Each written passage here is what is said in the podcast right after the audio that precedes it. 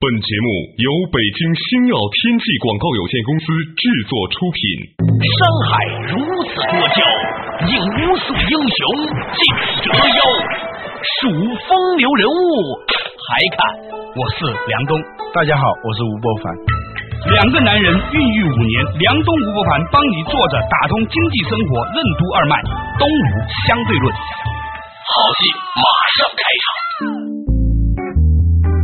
作者打通经济生活任督二脉，大家好，欢迎收听今天的东吴相对论，我是梁东，对面的依然 E 是二十一世纪商业评论主编吴伯凡，伯凡你好，大家好。哎，最近呢有一个很有意思的现象啊，这个我们发现呢不是现在了，就是过去的十几二十年来呢，由于全世界很多国家都发现说他们的工业已经不行了，也没有那么多生产力了，那怎么办呢？咦，原来教育产业是可以的啊，对，是吧？英国的有一个经济学家，嗯在二十年前就提出了一个国策性的建议，对，说英国啊，你到全世界其他国家去看，很少有人在用英国的东西了。嗯啊，你确实是这样。你看一个国家的竞争力怎么样，你就回到家里头，你去看一看，你的家里头有没有这个国家的产品。对，连路虎现在都变成印度品牌了嘛，嗯对塔塔路虎是吧？对对对，但是呢，有一点说全世界很多人都在用一样英国的东西，我们没有意识到。对呃，我们应该要开发这种产品。嗯这个产品呢又没有成本，嗯但是呢可以卖很高的价钱，嗯，这是什么呢？就是英语。是的，我之前呢曾经还看过一个广告，说两个乞丐在伦敦的街头交谈，说实在不行的话呢，就去台湾做个英语老师， 实在不行，哎，所以呢，我们今天这个话题呢，就讲到这个很多国家呀都把中国这个市场啊作为一个最重要的一个教育输出市场，然后呢，把中国的这些留学生呢视为人肉小肥羊，嗯 是吧？人肉小肥羊。那今天我们的话题呢，就跟留学生有关。中国为什么被视为全球最大的留学市场？围城里方鸿渐就读的克莱登大学为什么在今天还能存在，还有市场？在中国留学生大批留学海外的背景下，存在哪些光怪陆离的怪现象？为什么很多留学生在海外求学多年，不但外语没有长进，连汉语都退步了？欢迎收听《东吴相对论》，本期话题：留学怪现状。我们知道呢，现在的留学生跟跟当年不一样了。嗯比如说，现在呢，很多在新西兰，我们听说哈，就很多的大学生呢，出去之后呢，由于考不上大学，父母也有点钱，嗯是吧？送到新西兰，把新西兰的物价、汇率都搞高了，然后呢，当当地呢买各种好车，嗯当地人开好不仅车买车，花的钱主要是改装各种各样的车。然后呢晚上就飙车，嗯，据十说二点约好了，在某个地方，据说在那个地方啊，光武汉去的就有什么青山帮啊，还有什么帮，就有好多都形成了帮派了，整天就在那儿，基本上就是飙车啊，吃喝玩乐吧，就这还算好的了。我听说了一个新的版本了，嗯说有一些人呢，发现国外也不是那么好玩，然后呢去了之后呢，让父母把钱打到海外的银行账号，然后呢悄悄潜伏回中国，你知道吧？啊中国比较好 玩，他拿着那个学费嘛，在对北京玩是吧？对那个很轻松嘛。我看过这样一篇报道，就一小孩啊，他就潜伏回北京以后啊，啊被他们家邻居给发 现了，他回来告诉他父母了， 他把钱就打过去，然后让他同学给他转回来。 这还不算什么，我的另外一个导演小郭啊，他跟我说一个真实的版本，说他有一个朋友啊，他妈呢是掌握家里面的财政大权的，于是呢，他爸呢就怂恿他的儿子啊出海外留学，然后他妈呢把钱打到海外账户上，然后他爸呢再把他接回来， 然后呢两父子呢共同瓜分家里的财产， 就他儿子就是潜伏回中国，因为分分钟现在中国机会多嘛，是吧？要就要打工的话，在国内比较好嘛，嗯这都是当今这个留学的这个怪现象。我认识一个人啊，他跟我说他女儿现在在法国留学，啊我说学什么专业？他说在学工商管理。我当时心里头一凉，我想告诉他实情，但想一想他很苦，他把所有的积蓄都用来让他女儿在法国读书。你知道在法国读所谓工商管理是怎么回事吗？不知道，在法国每年从中国去的学生有一万多名是被淘汰的，淘汰以后呢，这些学生不敢跟家长讲，就找那些没有正式文凭的。那种克莱登大学，一般呢都是这种工商管理，据说都是叫什么三科学校，不需要任何考试，也不会淘汰，最后呢会发给你一张在法国不承认的那种文凭，但是呢拿回来还是跟真文凭一样。呃，有很多学生在读那样的克莱登大学。我刚才说的这个人，他一说这个，我心里头一凉。嗯其实很凄凉的，他把他所有的积蓄都用在让孩子读这个克莱登大学。嗯，我侄子在法国读书嘛，这些现象都是他告诉我的。嗯，他们最终毕业的人，一个班里头只有三分之一，因为他那个专业非常难，金融数学。嗯呃，出来做精算师的，在法国呢也是很好的专业，但是他非常严格，最后只有三分之一的人能够毕业，但三分之二人都被淘汰掉了。嗯中国有些学生呢，他说他有些同学跟他们住在同一个公寓里头，很少见面，因为他们就是要保持跟国内的时间同步。呃干嘛呢？打魔兽啊！ 过去在国内的时候吧，打魔兽父母还要干预嘛。对对对这一出去，那可以放心大胆的打魔兽。这几年下来，就是一就一个魔高手除一个魔兽高手之外，没有任何成果。再就带回一张克莱登大学的文凭。嗯这是留学的一些比较阴暗的东西。嗯，但是呢，还有更多更严厉的版本。不是，我们都知道说，很多人到外面留学三年之后呢，英语也说不好，连汉语都说不清楚不了。是啊过去吧，他是留学生少吧，你逼着你就不得不去说英语、法语。对啊但是呢，由于去的人越来越多了以后，他逐渐就形成了所谓的圈子嘛。嗯再说他又要跟国内的魔兽世界融为一体，所以他的那个外语呢是非常的差。我一个同事啊，他的孩子回来以后说他英语没长进，表示他的汉语啊染上了一口那个国语腔，因为那个学校台湾人去的特别多 啊，他的汉语确实有变化啊了，变成一口国语了，可不可以麻烦你，是吧？ 是吧？从从法国对，在对亚洲做做啊企业的，做企业在法国对做企业这 样子对对对对 对，这还不算什么，现在光怪物入里的事情更多了。据说啊，现在有些家长很聪明，这中国人真是太聪明了，发现呢，读清华北大是比较困难的，直接考也很困难，是吧？嗯让儿女呢到海外找非洲找一个国家，嗯买一个移民之后呢，以肯尼亚籍的，对，然后呢，以非洲学生的方式考回北大清华，学什么呢？学汉语。 对汉语一考就还不对还不起码，那起码比非洲同学还是有点进步的，是吧？对对肯尼亚考还是有一点进步。对对，所以据说是在一些大学那个留学生班里头啊，啊有有一半儿 快有一半的这个是是本地人，甚至是北京人，是 吧他们就上北大了，对啊学的是汉语。对对对对对对，吴不凡丹尼亚，这起一个丹尼亚的名字 是吧？呃， 吴不凡斯基啊，吴不凡丹尼亚，呃，之类是吧？对，嗯，外国人设计这个教育产品也是创新嘛，是吧？对对对满足客户需求啊。对，这是光怪陆离的现象罗列之后呢，其实呢，我们广告回来之后呢，要和大家一起来分析一下，到底为什么会出现这样的情形，以及呢，做家长的如何面对，还有呢，就是这样对中国整个的教育行业以及整个中国的这个未来的核心竞争力将会产生多么恶劣的影响。广告之后继续回来。为什么教育型投资并不等于教育？中国的独生子女政策对于父母的教育理念产生了哪些影响？什么是蝙蝠心态？为什么中国留学生普遍具有蝙蝠心态？为什么对于学习社会科学的人来说，出国就是进了思想的冷冻库？中国的高速发展和无限机遇给留学生带来了哪些心理问题？为什么中国留学生出国以后反而更加重视和热爱中国的传统文化？欢迎继续收听《东吴相对论》，本期话题：留学怪现状。梁东吴不凡帮你坐着打通经济生活任督二脉，东吴相对论。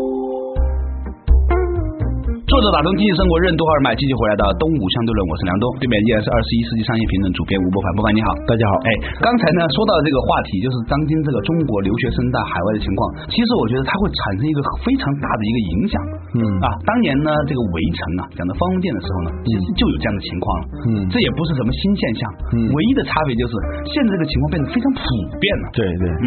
那个方鸿渐呢，真是凤毛麟角啊，是吧？对，对而且方鸿渐再差，虽然买了一个克莱登登大学的这个名字吧，但是方鸿渐还是读了一些书的，起码知道罗素是吧？对对对，嗯，现在的这个问题啊，就是我们以前说了，父母呢把对小孩的教育性投资当成是对小孩的教育，尤其是这种有消费能力的家长，嗯啊，不管这个钱是怎么来的，国外为什么非常看重中国的这个市场呢？第一，中国的人均 GDP 一下子上来了，第二是第二人民币呢又升值了嘛，啊对美元在贬值嘛，对对。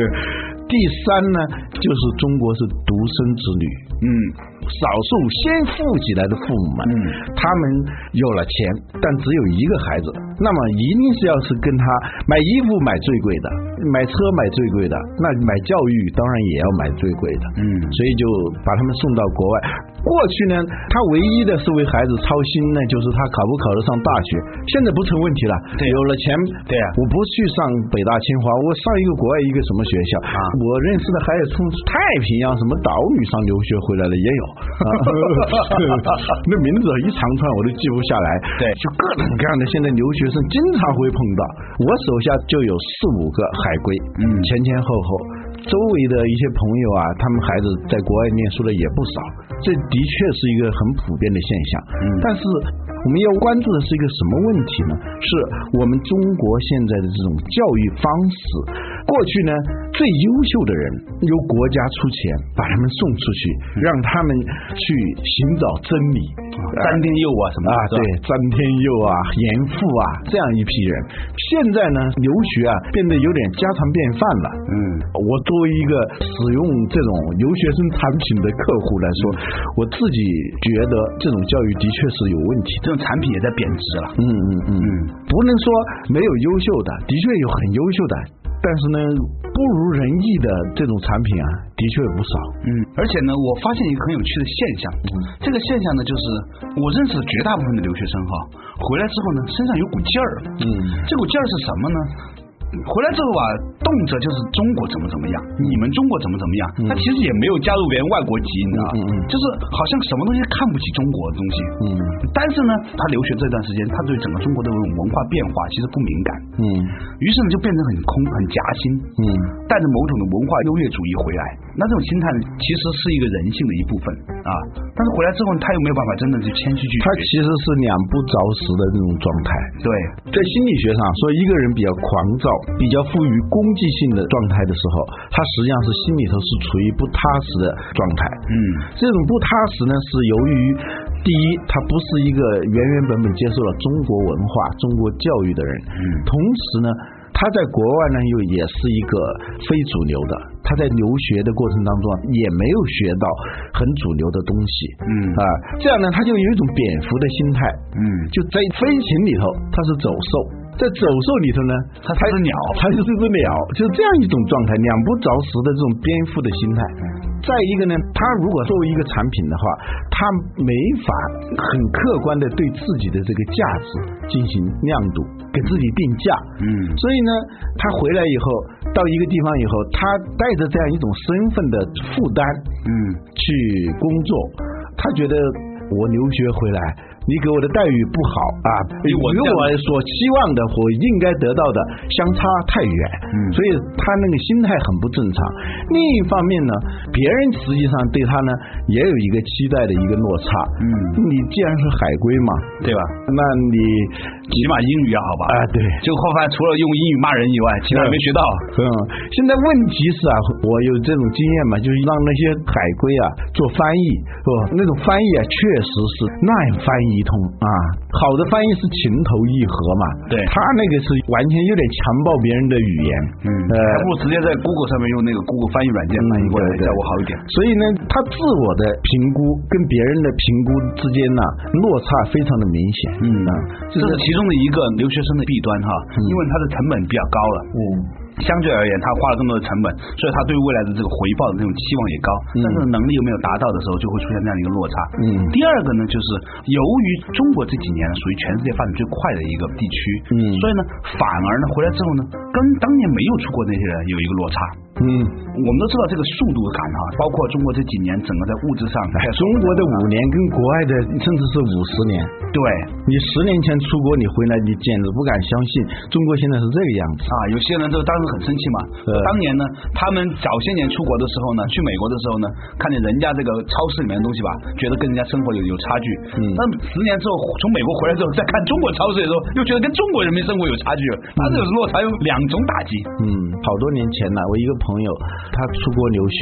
到了那个学校以后呢，先到这个学校的一个学长啊，也是从中国来的，就带他到超市去，给他介绍各种各样的产品、啊，这是不粘锅啊，给家里头可以寄回去。嗯，他说不粘锅，我们家都用好几年了。啊呃，这个叫雪碧，是可口可乐出的一种饮料，哎，很好喝。他说这个甜腻腻的不爱喝，我都喝腻了，我要喝矿泉水。 他在那边有点晕了啊，因为他出去的时候，除了一个可乐之外，没有别的饮料。嗯，他不知道他们之间的这种沟通上的这些问题，实际上是建立在一个就中国这现在这种发展太快了。嗯，比如我们出国以后就发现美国很多东西很落后。对，还有很多地方在猪猪相对对对，你看那美国人用的那些手机很土，嗯是吧？电信服务这方面还真的是赶不上中国。呃，张淑英跟我讲过一个故事，他说他在科技大学的时候，啊一个宿舍里头六个人，五个人留学了，就他一个说我六分之一坚持社会主义不留学。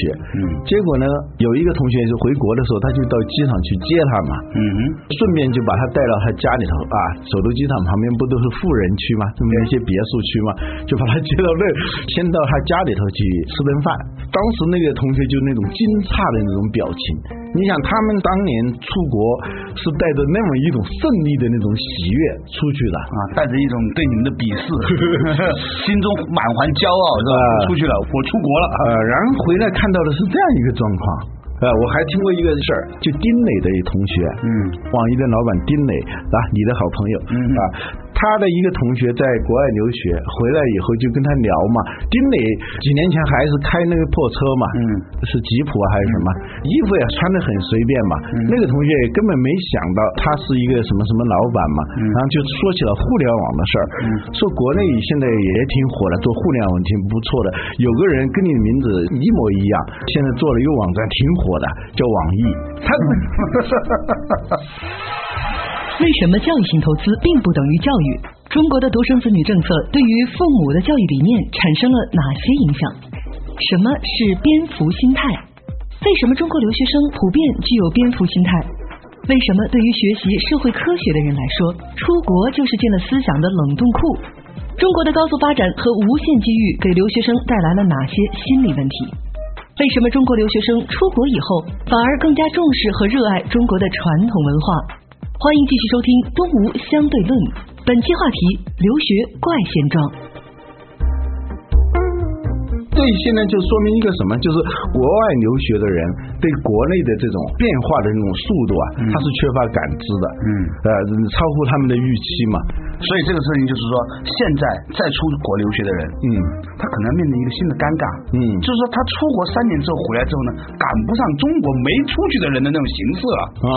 这个是可怕的。嗯，甚至有人说是出国啊就是进了一个思想的冷冻库，嗯，尤其是学社会科学的。你出去的时候是什么想法，回来的时候还是什么想法，一点都没变，就好像把它放在冰箱里的那个冷冻室拿出来一样啊是这样一种状态。而国内的那三五年的时间，这个变化的那个速度太快了，人们的观念啊，人们的技能啊，都发展的非常快。这个时候呢，他们带着从西方寻找的那些真理回来了，准备要大干一场的发现自己已经是一个落伍者，但是他心理上是不愿意承认这一点的，不愿意说因地制宜，不愿意面对现实的调整自己的心态，这也是留学产生的一个问题。对，我们刚才讲了两个问题，第一个问题呢，就是说有有一些人呢，到海外去呢不认真学习，玩儿，因为有钱嘛啊，嗯嗯可以消费，反而呢浪费了一个学习的这个机会。另外一些人呢，出去学习的过程里面呢，学完了回来之后呢，发现跟中国有很大的落差，嗯这是因为地区发展速度差异带来的一个差异，嗯这是两个。第三个，我觉得现在留学的问题还有这么个情况呢，就是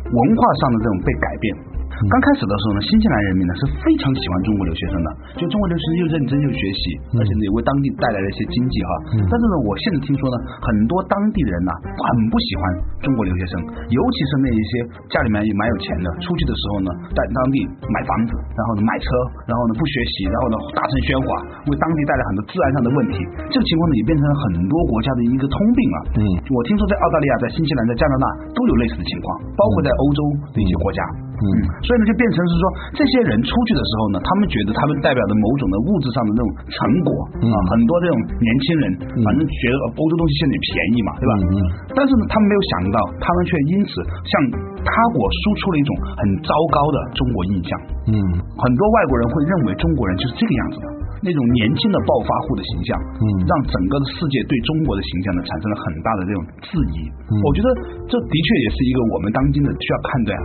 认真面对的一个问题。嗯嗯嗯，在上个世纪八十年代，最优秀的人都出国嘛，嗯啊，一见了面，你怎么还在中国混是吧？嗯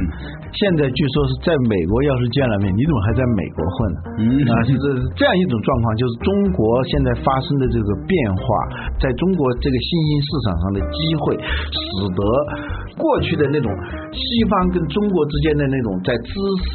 在心态上的那种势能、那种落差，嗯有落差它才会有势能嘛。对，现在那个差距比较小了以后，甚至反过来，甚至反过来了，这个时候就会带来一些留学生心态上的一些问题。对，嗯所以呢，本质上来说，以前出国留学是学习，嗯现在出国留学是消费。嗯，哦，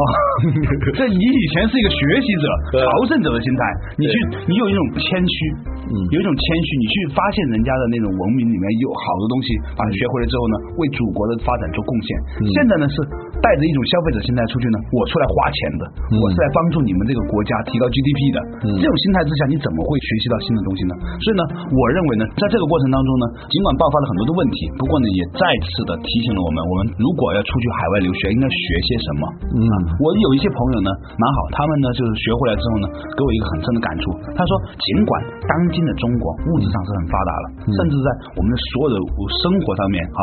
美国有的，基本上你在北京、上海都能够体验到了。嗯但是他们会发现有个新的差别，这个差别是什么呢？就是那一些对传统文化的坚持。嗯呃，有很多人去欧洲之后，发现他们重新学会了要去尊重传统文化。嗯有一些比较优秀的年轻人、嗯啊，他说，原来欧洲的优秀不仅仅是他们的创新，更重要的是欧洲整个文明对他们的历史的尊重。在这一点上来说，当今中国很多年轻人是缺乏的，所以呢，他们回到中国之后呢，开始重新去审视他们到底处在一个什么样的文化传统当中，如何要为这种传统文化做某种的保护的工作。嗯，对留学生吧，我有一些亲身的感受，因为我员工里头有好几个海归的，嗯，我哥哥的孩子，我姐姐的孩子，还有我内地，现在都在国外留学，嗯应该说他们是比较好的留学生啦、不属于刚才我们说的那些飙车的那种人呐、因为我们家里头也没钱。他们有一个共同的东西，就出国以后，首先就变成了一个爱国主义者，嗯就对于传统。你说的这一点我特别有感触。我外甥女啊，经常给我打电话，呃，一聊聊一两个小时，因为美国往中国打电话太便宜了嘛。嗯聊的都是他最近在读什么书，他在读什么，读司马迁，读《史记》，读韩愈，他是学生物工程的，嗯他不是学文学的，但他最近呢一直在读这些东西，他突然觉得过去自己太没有珍惜在中国学习的这一段时间，该学的很多东西没有学到，到了国外以后才发现我们跟人家的差距最重要的是文化上的软实力上的那种差距，嗯呃，所以他回过头来来看中国古人的东西，他发现那是一种非常硬朗的文化，是可以跟人家平起平坐，甚至比别人要优秀的一种文化。而我们现在呢，以一种朝圣的这种心态去了，那然后然后用财富上的爆发来表达某种的这种自尊，嗯这种方法都显得那么的蹩脚。嗯，就我们突然发现自己的那种没有根。个人啊，不是说我们的文化，发现自己没有根，发现自己跟国外的这些同学，他们的语言、他们的谈吐里头，背后都有一个文化在支撑。他发现他自己除了有一张黄皮肤的脸以外，没法告诉别人说我是从中国来的，嗯因为很多东西他都不懂。嗯嗯对关于中国的东西，甚至是害别人还来告诉他。嗯所以他说他现在经常的读中国古代的这些典籍，开始念书法，发现中国文化里头有一种非常容易被忽略，但是非常珍贵的一种东西，就是一种文化的自信心。一种足以支撑你这个人和这个国家能够立起来的看不见的一种软实力，而我们现在去西方留学的时候，我们都是想很快的以速成的方式学一些所谓的一些硬性的这种东西，实际上你学不到那些要害的东西。同时，你自己来做事的时候，你自己没有一种内在的底蕴来支撑你。所以最终你就像在比赛的时候，刚开始跑的时候还能跟人家一起跑，跑着跑着就身体就非常虚弱。对，所以呢，老吴呢，你这一段总结，我觉得也是一个非常好的启发哈。如果这么多的中国人，中国的年轻的学子到海外去学习，他就算什么都没有学到，他只要学到一个东西回来，也算是好的。他终于学会了对传统文化的坚持。好，感谢大家收听今天的《动向的论》，明天同一时间再见。为什么说留学与其说是一种教育，还不如说是一种消费？什么是教育的本质？在孩子的世界观和性格都没有定型的时候，让他在国外自我管理是不是一种冒险？为什么只有教授、医生和牧师才称得上是 professional？professional 为什么希望自身领域的市场需求越少越好？为什么说中国的学历教育最忽视的就是专业精神的培养？专业主义价值观和方法论的缺失会对教育产生哪些影响？欢迎明天同一时间继续收听《东吴相对论：专业精神的价值》。